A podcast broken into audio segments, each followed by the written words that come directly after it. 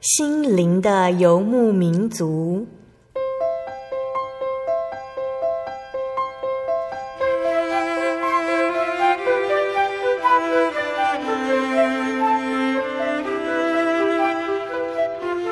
在这个谁都不管谁的后现代社会里，每个人的心灵都是游牧民族。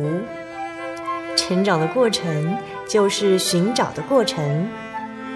每一颗漂泊的心灵，其实都在寻找生命的绿洲。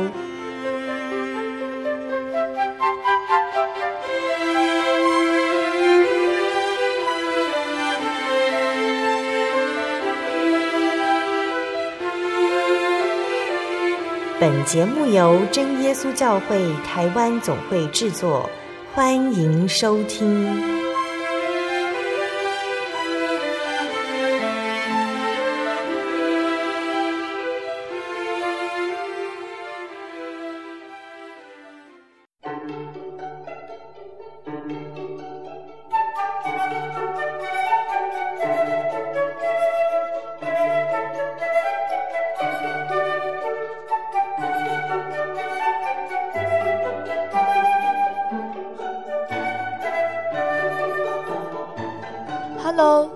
在空中心灵游牧民族的听众朋友们，大家平安。我是新任主持人贝贝，感谢主耶稣的带领，能够让我在这边与听众朋友们一起分享神的恩典。还记得啊，上星期在芊芊的最后一集节目中，贝贝非常非常的紧张。愿神带领我，可以好好的把神的爱分享，可以给需要他的人。贝贝这个名字啊，在上个星期节目里面有说过。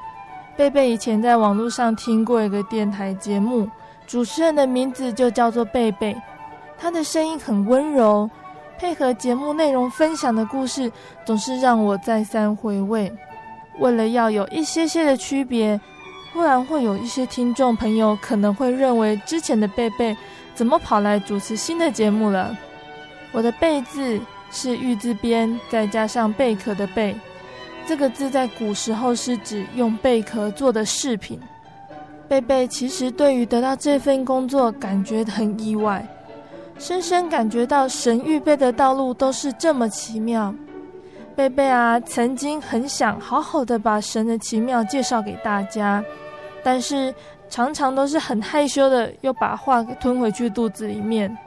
没想到神竟然预备了这样一份工作来给贝贝好好学习，将神的道理仔仔细细的来分享给大家听。毕竟传福音是神交代我们基督徒应该要去做的事情。希望各位听众朋友们都可以喜欢贝贝准备的节目哦。今天播出的节目是八百八十六集《生活咖啡馆》，因为我爱你。这本书是美国的路可多先生所创作，不知道大家以前有没有看过绘本故事？有的时候啊，阅读绘本故事还有动画故事的时候，它的内容简单，可是它可以更轻易地体会到故事的意义是什么。它只要有一点小小的启发，就可以唤起我们的感动。绘本是什么呢？什么是绘本呢？如果要下一个很明确的定义。嗯，说不定按照贝贝的讲话方式，可能会让大家像瞎子摸象一样更困扰。绘本啊，贝贝在网络上找到的定义是，嗯，它大概是一本书，运用一组图画去表达一个故事，或是一个像故事一样的主题。呃，在英文上面它就叫 picture book，就是图画书。这样看起来好像大家会比较清楚一点。贝贝小的时候啊，其实是比较喜欢看很多很多文字的书，像小说之类的，反而对于绘本还有漫画都比较少涉猎。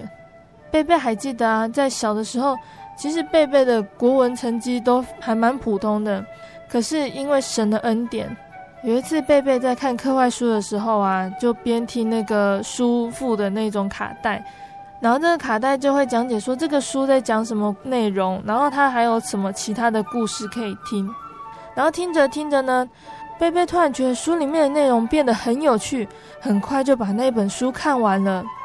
那个时候家里面还有很多亲戚朋友们送的书籍，贝贝的兴趣从此以后就多了看书还有阅读这一项了。但是啊，神的恩典啊，不是只有很爱看书啊，看书很快这件事情上面而已哦。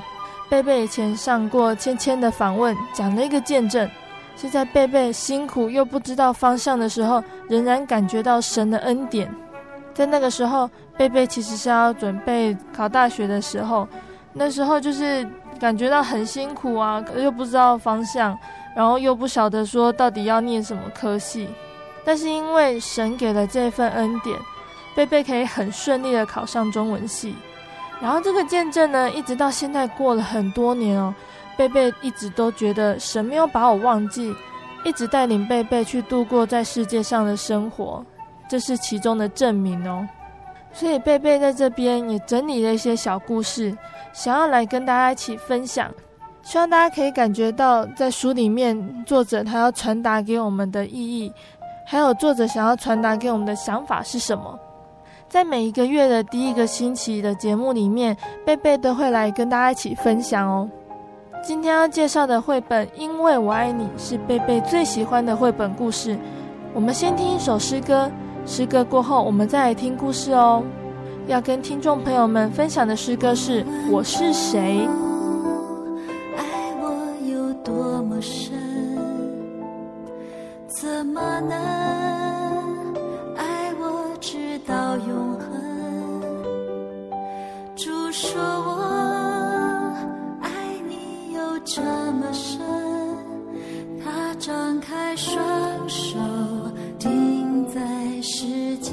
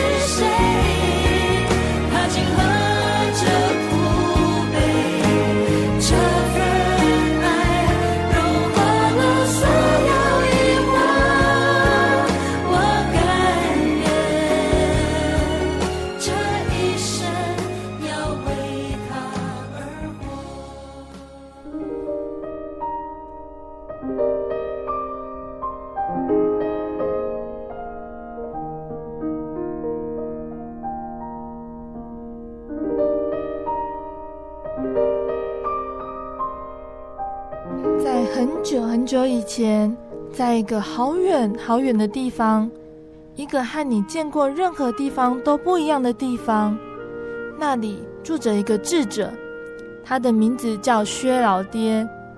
薛老爹的身材高大，却有一颗温柔的心。他有一双浅蓝色的眼睛，留着浓密的胡须。他常常大笑，每一次他一笑，眼睛都眯了起来，像一双明月。他也常常唱歌，他一唱歌，所有的东西都会安静下来听。高高的白杨树会弯下腰来，松鼠、蝴蝶、小鸟都会暂停跑跳飞舞。连小朋友听到他的声音都会转过身来。小朋友是应该这样，因为薛老爹本来就是唱歌给他们听的。薛老爹为小朋友建造了一个美好的村子，那是每一个小朋友做梦也梦不到的好地方。小朋友可以跳进天蓝色的池子里戏水，在苹果树上荡秋千，尽情的大叫。他们可以在草原上奔跑。在果园里咯咯的笑，太阳总是在适当的时候才会下山，夜里凉爽的天空也总是那么安详。最棒的是，薛老爹总是在旁边。当老爹不在草原上或果园里陪小朋友的时候，他就在工作室里，不过也是和小朋友一起。老爹工作的时候，小朋友们都喜欢跟在旁边，他们喜欢闻锯木屑的味道。听薛老爹唱歌，也喜欢看薛老爹怎样把木头雕成椅子，用树干做成桌子。他们会围着薛老爹，轮流把自己的小手放在薛老爹的大手上比来比去。这个地方啊，让贝贝想起来，小的时候明明知道爸爸妈妈在忙，却又喜欢黏在爸妈身边，不停地问好多好多的问题。虽然知道他们可能没有办法马上告诉我们答案，可是小朋友黏在父母身边，总是因为需要父母给予的安全感。每天晚上，薛老爹会聚集小朋友到草原上来，讲故事给他们听。小朋友们会着迷的一直听，直到有人的眼皮撑不住为止。小朋友们都喜欢薛老爹，老爹也很爱这些孩子。薛老爹知道每一个孩子的名字，知道所有关于小朋友的事情。薛老爹知道露西爱鸟，罗兰怕黑，德芬喜欢交朋友，史宾很害羞，佩德好奇心很强。若小朋友叫薛老爹，不管薛老爹他在做什么，薛老爹都会放下手边的工作，转过身来。老爹巨大的心里里，就像有一百根绳子。每一个小朋友各牵着其中的一条，而老爹对于每个孩子的爱都是一样的多。听到这边啊，亲爱的朋友们，你觉得这个地方怎么样呢？是不是真的很棒？故事里面啊，他没有说这些小朋友有没有爸爸妈妈，也没有说为什么这些小朋友一开始就是和薛老爹在这边生活。但是有没有发现呢？这里的生活真的很有趣。有蓝蓝的天空，绿油油的草地，长时间生活在都市丛林中的我们，真的会有一点羡慕。而且啊，现在的小朋友除了玩手机、玩电脑之外，好像也没有其他的休闲娱乐，感觉还真的少了些什么。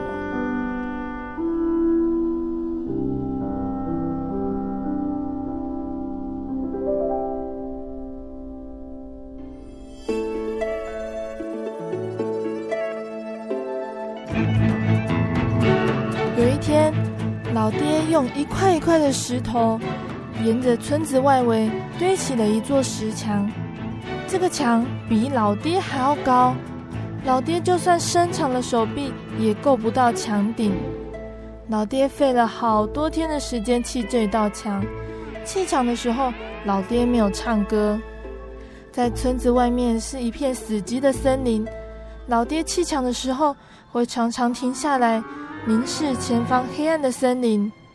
那里布满刺人的荆棘、凶猛的野兽，还有看不见的陷阱。那不是老爹所爱的孩子们可以去的地方。徐老爹也常常郑重其事地告诉孩子们：“墙外面很危险，你们生来就是属于这个村子，不属于外面那个可怕的地方。和我在一起，这里很安全。”老爹把最后一块石头砌上了墙，回到工作室里。老爹拿起一根长长的白杨树枝，坐在工作台旁边，把它削成一根木杖。老爹啊，把这一根木杖立在角落，并对自己说：“我准备好了。”当这个墙啊砌好一段时间之后，一个小男孩跑进薛老爹的工作室。这个黄头发的小男孩有一双爱东张西望的眼睛和用不完的精力，时常让薛老爹又欢喜又担心。他的名字叫做佩德，他上气不接下气地跑进去工作室。告诉薛老爹说，他在墙上发现了一个很大很大的洞，一个人都爬得过去的洞。佩德接着老实的说，他沿着墙边走，想看看有没有洞。薛老爹知道这个好奇心超强的佩德，他一直很好奇外面的森林。薛老爹啊，他就招呼这个男孩到他面前来。当佩德走近的时候，薛老爹用手捧起佩德的小脸蛋。直视佩德的眼睛，老爹那双浅蓝色又焦急的眼神，让佩德感觉到有一点心慌。老爹这样告诉佩德：“佩德，听我说，墙外面不是你该去的地方，也不是我该去的地方。你到那里去会受到伤害的。你不属于那边，你还有很多地方可以去，可是不要去你唯一不能去的地方。”如果你离开这里，你会找不到回来的路。薛老爹接着说：“佩德，你要知道，我砌墙的时候故意留下一个洞，是因为我非常爱你们，我不要你们离开这里，我希望你们和我一起待在这里生活。但是，我的确在砌墙的时候故意留下一个洞。我希望孩子们是因为想要留下来而留下来。”不是因为不得已才留下来的，亲爱的听众朋友们，刚开始听到这个话，我们可能也听不太懂，但其实薛老爹的话真的大有含义哦。很多孩子啊都知道爸妈爱他们，因为从生下来开始，爸妈就可以满足他们很多的基本需要。也有很多孩子还不断的在试验中，他们有自己想要的，当这些想要的。和需要的混淆不清，他们就不会满足，也会怀疑父母的爱到底够不够多。有些父母啊，为了让孩子更确定爸妈无止境的爱，他们明知道这样的溺爱是没有智慧的，因为不小心就会变成了害。但是天人交战之后，仍然是抵挡不过一份虚荣。有一些孩子因为这样的爱，而一直没有学会独立，还有自制。也体会不到真正爱的内涵，但是薛老爹呢？他正如我们故事一开始的时候说到，他是一个智者。他告诉小朋友们事情的前因后果，要让小朋友们知道，这个爱不是出于逼迫，也不是出于勉强。薛老爹希望小朋友可以在这边学习到成长，也可以学习到承担一个责任。那佩德接下来他会怎么做呢？他知道老爹的用意吗？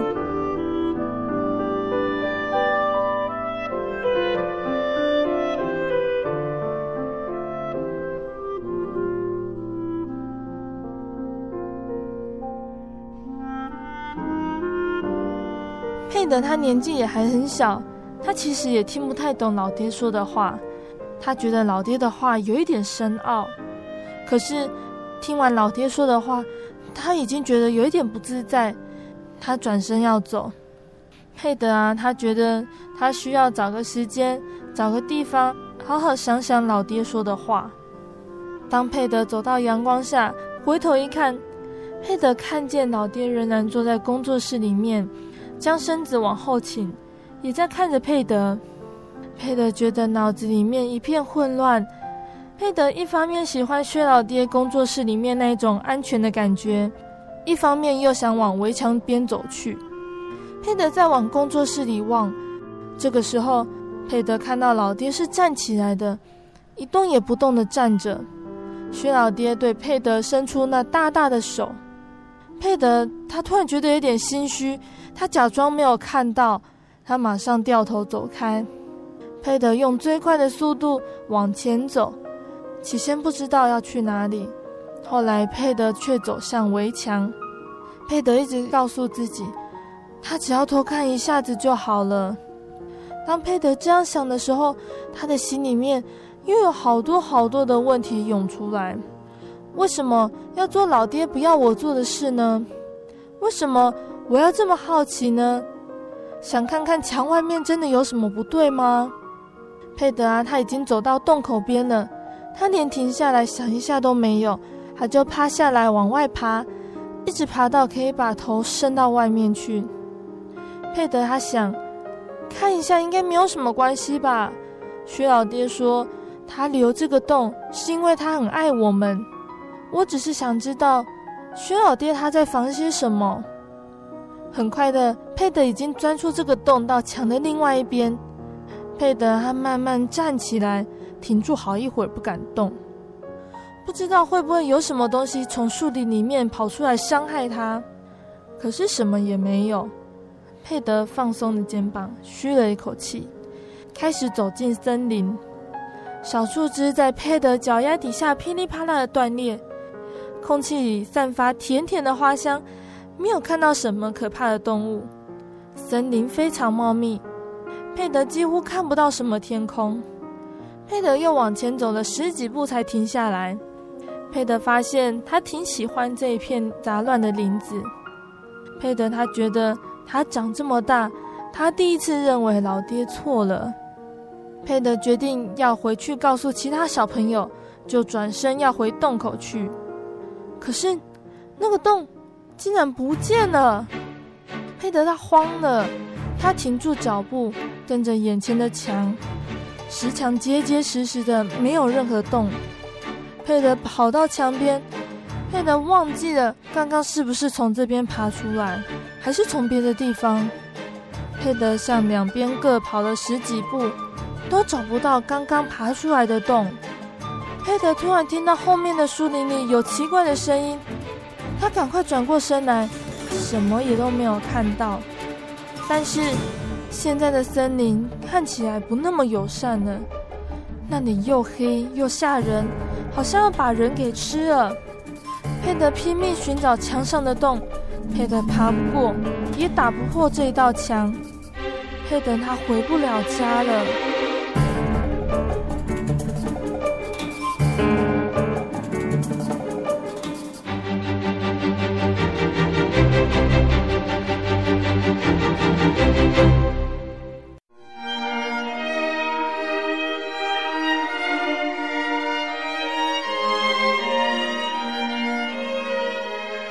真耶稣教会，西元一九一七年在中国大陆成立，为真神在末世借着圣灵所启示的基督徒属灵团体，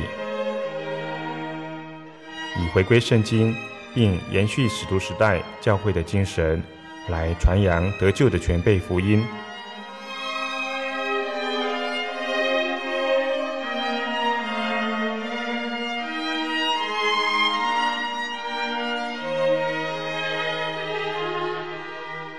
初期的传道工人，在圣灵的带领下，以真理和神迹奇事的彰显，来证实所传的福音，以能亲近耶稣，得着救恩。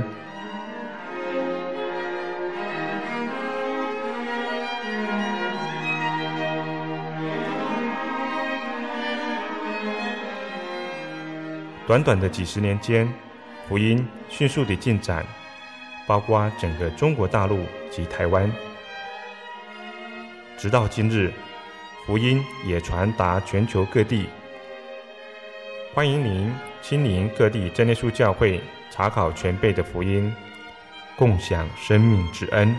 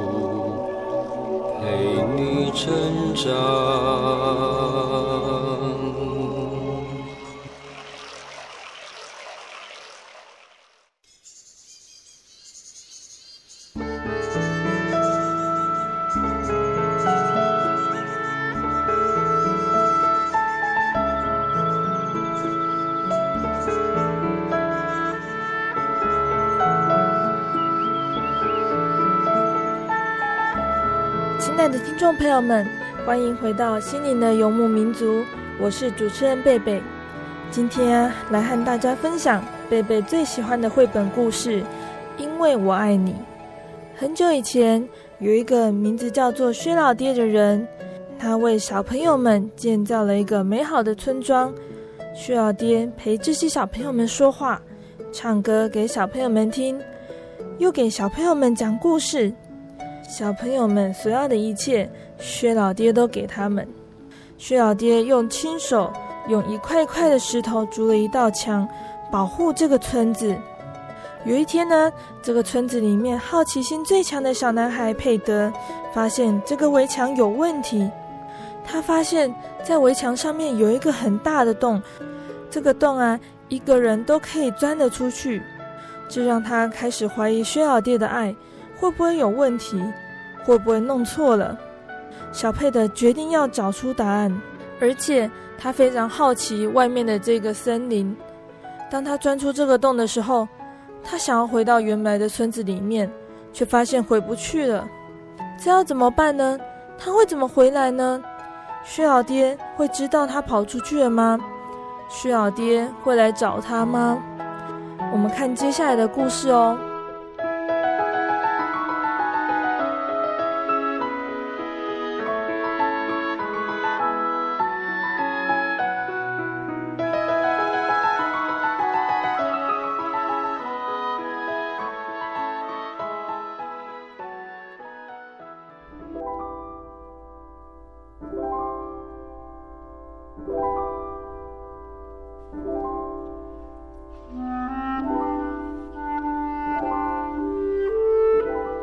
德突然想起老爹曾经说过的话：“如果离开这边，我找不到回来的路。”他觉得好害怕，坐在地上，抱着膝盖哭了起来。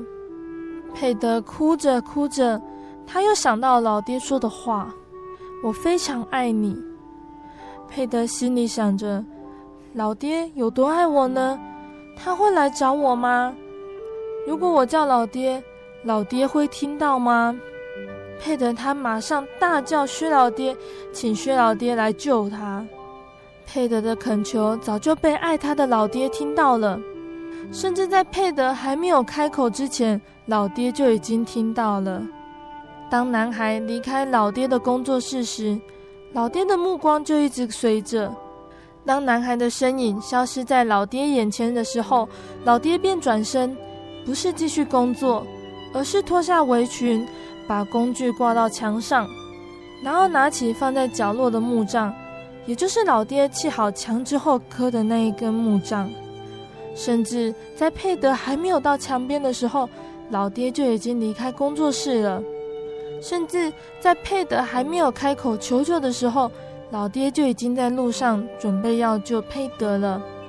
老爹用强壮的手臂搬开大石头，开了一个洞。直到看见森林为止，薛老爹把那一根木杖放在身边，爬过那个洞，出发去找他的孩子了。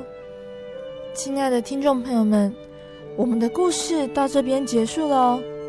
不知道大家对于这个故事有什么样的想法？会不会觉得这个配的好傻哦？那么大、那么漂亮的园子里面，还有一个很爱他的薛老爹。为什么佩德还对外面的森林很好奇，甚至跑到外头去了呢？还是觉得薛老爹太不小心了？怎么可以对佩德这么放心呢？故意留一个洞，就让佩德跑出去了。老爹如果真的知道佩德的个性，应该要先把他关在小木屋里面，或者是先把佩德教育好，才不会到后来薛老爹还要大费周章的跑出去找。听众朋友们，你觉得呢？你觉得薛老爹他找到小佩德了吗？在这里呀、贝贝想跟大家分享听完故事的感想。故事中的薛老爹提供孩子们的是一个好地方，可以尽情欢笑，也可以充分分享的地方。为了孩子们的安全，他砌了一座墙，这是一般人都可以理解的。可是薛老爹希望孩子们留在墙里面，是因为小朋友们信任薛老爹，而且也爱薛老爹。不是出于愚昧或无可奈何，因此，薛老爹在墙上留一个洞，这个洞的决定权在孩子们的手上。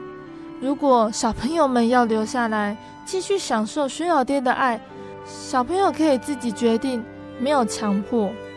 如果他们要出去闯一闯，证实薛老爹的爱不假，小朋友可能就冒了不可知的险。故事里面的佩德，他就决定冒这一个险哦。或许不是因为他不要老爹的爱，也不是佩德故意要伤老爹的心。佩德一步一步跨向试探，让我们听得提心吊胆。终于，佩德回不去了，这是多么深刻的遗憾。幸好薛老爹无条件的爱，让他可以放下身段，不计前嫌，前去找佩德。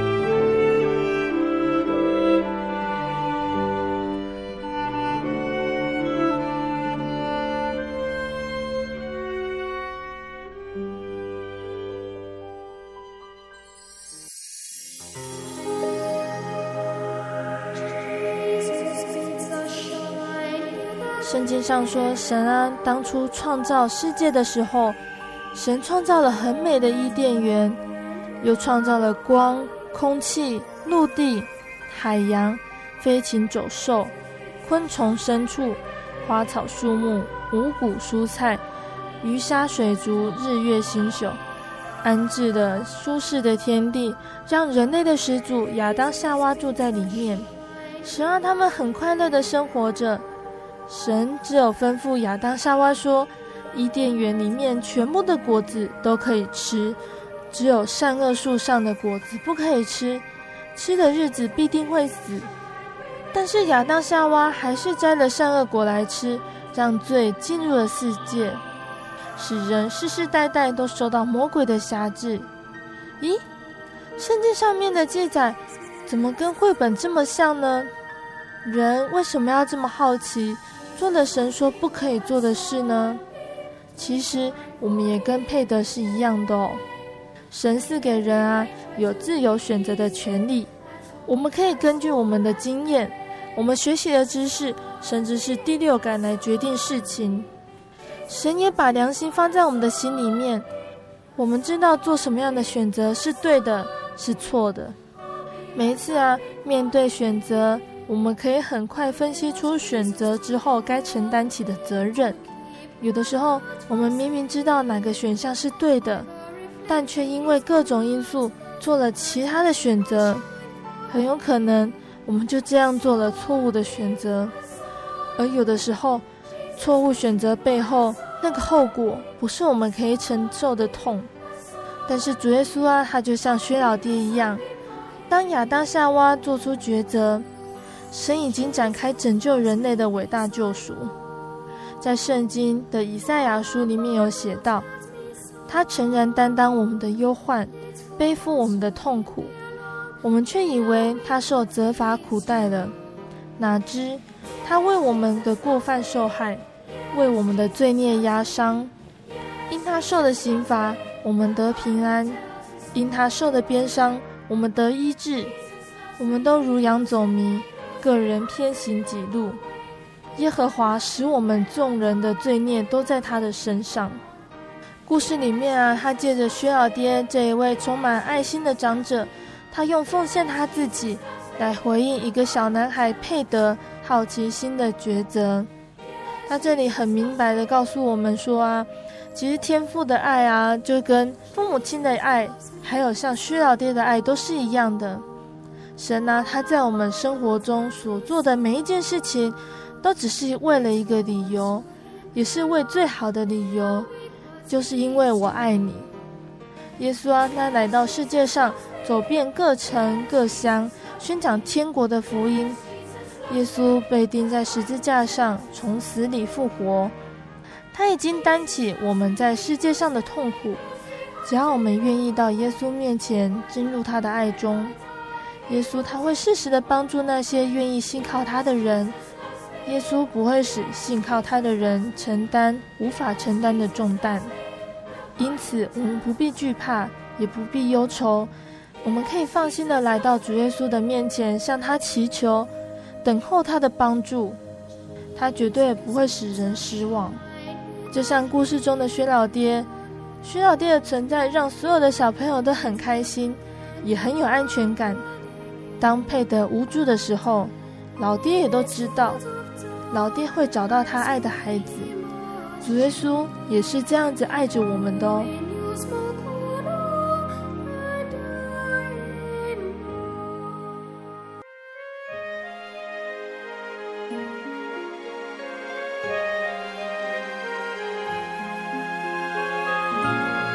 在真耶稣教会的刊物《圣灵月刊》里面，有一篇文章，贝贝觉得还蛮不错的，来跟大家一起分享哦。这一篇它的题目是“主耶稣是好牧人”。在台湾很少看到羊，在郊外偶尔会看到山羊，但是牧羊人总是用绳子绑着、牵着，调皮的还要拉住它。还好他们只养几只羊，如果是成群的，怎么牵它、拉它呢？有时候可以看到养鸭子的人，他们拿着长竹竿在后头赶着走。因此，我们很可能认为以色列人牧羊的时候，也拿着长木杖在羊群后面赶着走，那就错了。他们牧羊的时候，反而在羊前头走，为什么呢？这是因为绵羊的本性特别温柔又顺良，因此牧羊人把羊群从羊栏放出来之后，只要在前头领路，他们就会乖乖地跟着他的牧人走，他们很少走散。偶尔有比较调皮的小羊走开了，牧人才用那一根木杖弯曲的那一头把它勾回来。羊群也很少因为不听话而挨打的。在圣经的约翰福音第十章第一节到第十八节里面说，有一次主耶稣以羊群的比喻说明他和信徒之间的关系。他说：“人进羊圈，从门进去的才是羊的牧人。”开门的就给他开门，羊也听他的声音。他按着名叫自己的羊，把羊领出来，既放出自己的羊来，就在前头走，羊也跟着他，因为认得他的声音。主耶稣更明白的接着说：“我是好牧人，好牧人为羊舍命。若是雇工，不是牧人，羊也不是他自己的。我是好牧人，我认识我的羊。”我的羊也认识我，正如父认识我，我也认识父一样，并且我为羊舍命。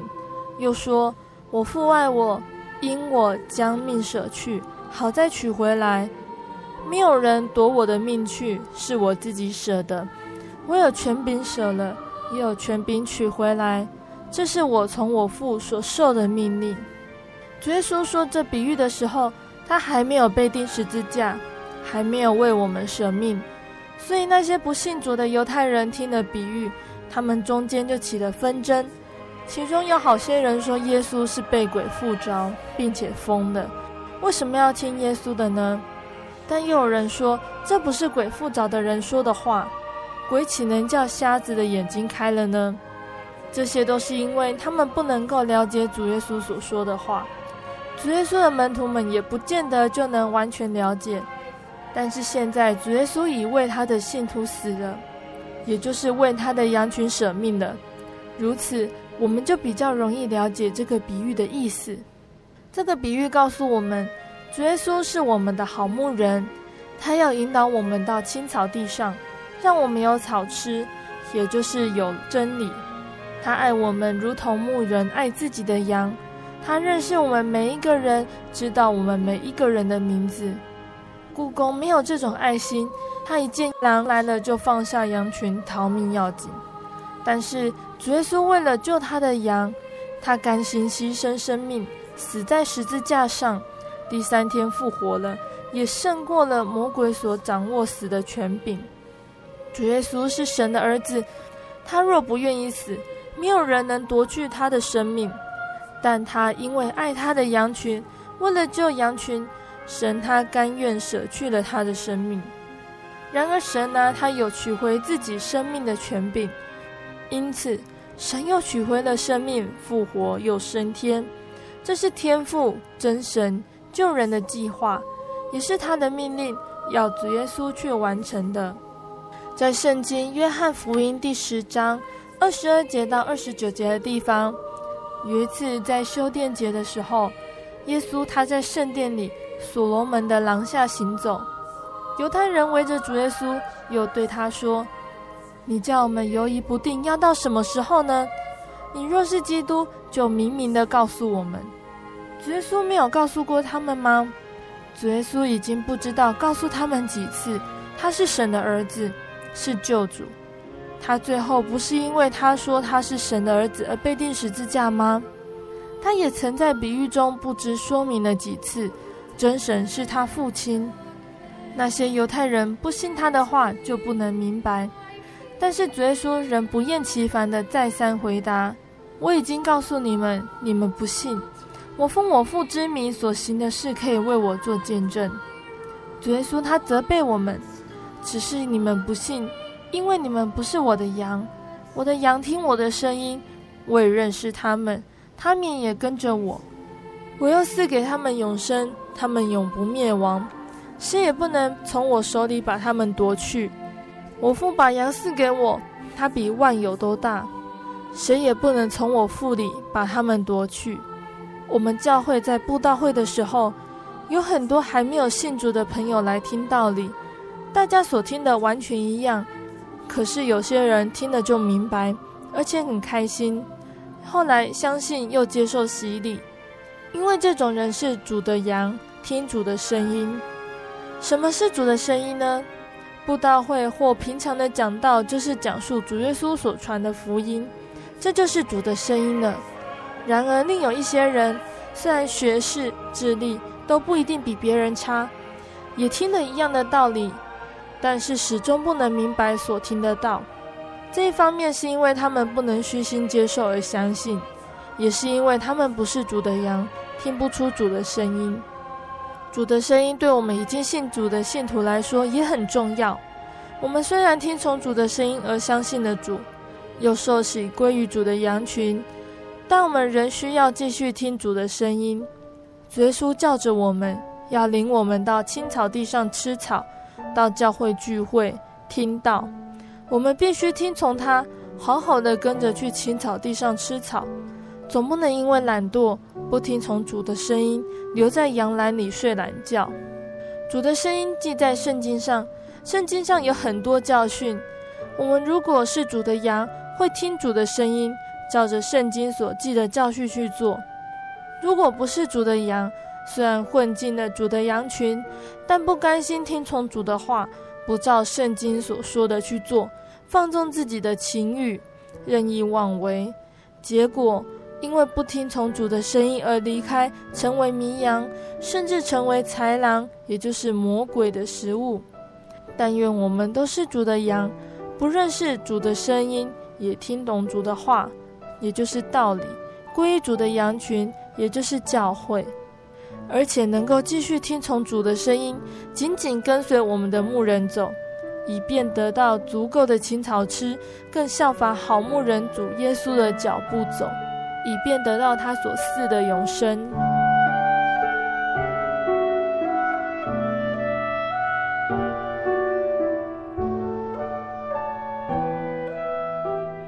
贝贝啊，在节目结束之前。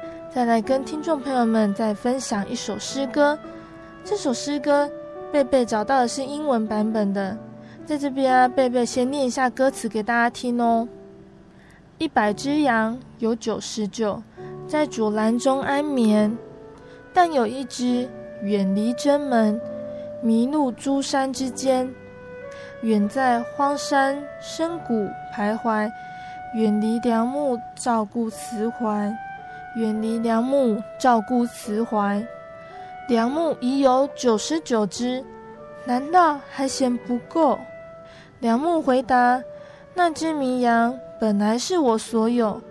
路径虽然高低不平，旷野虽远，我必去寻。旷野虽远，我必去寻。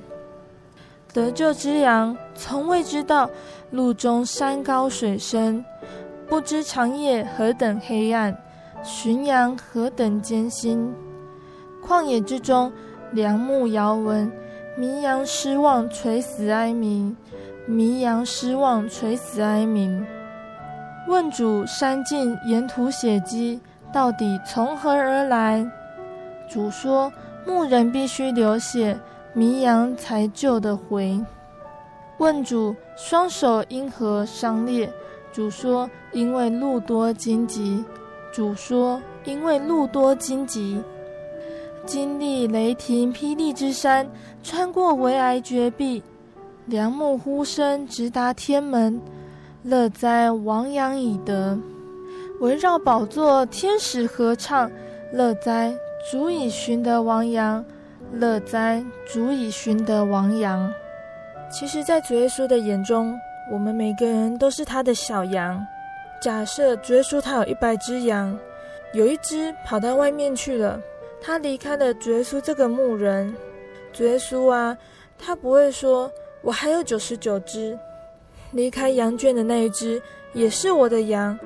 不管他到哪里去，不管遇到什么样的情况，我都一定会想办法把他带回来这边，把他带回到我的怀里面，带回到我的羊圈。而当我们愿意跟随主耶稣这个牧人回到羊圈里面，主耶稣他非常非常的开心，就像歌词上面提到说，主耶稣他非常开心的跟大家宣告说：“我失去的那只羊我已经找到了。”而天使也一同在旁边唱和，九十九只羊呢也跟主耶稣一同快乐，失去的那只羊找到了。而你愿意回到主耶稣的怀抱，愿意接受主耶稣成为你的牧人吗？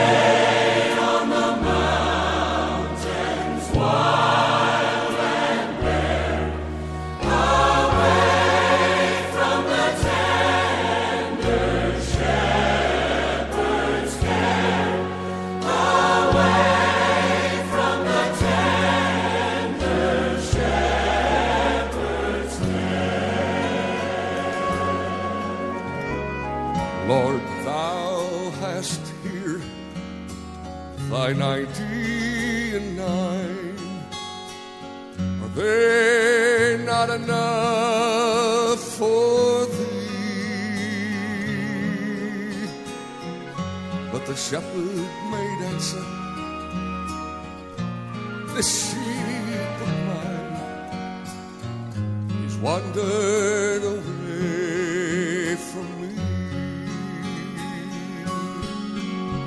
and go.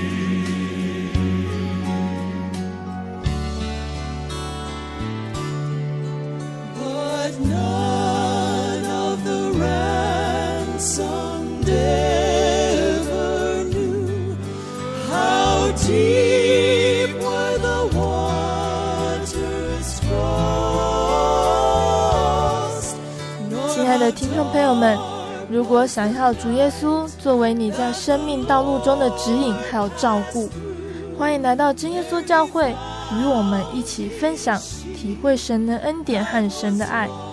在真耶稣教会里，你可以查考真理，你也可以向神求真实体验的圣灵证据。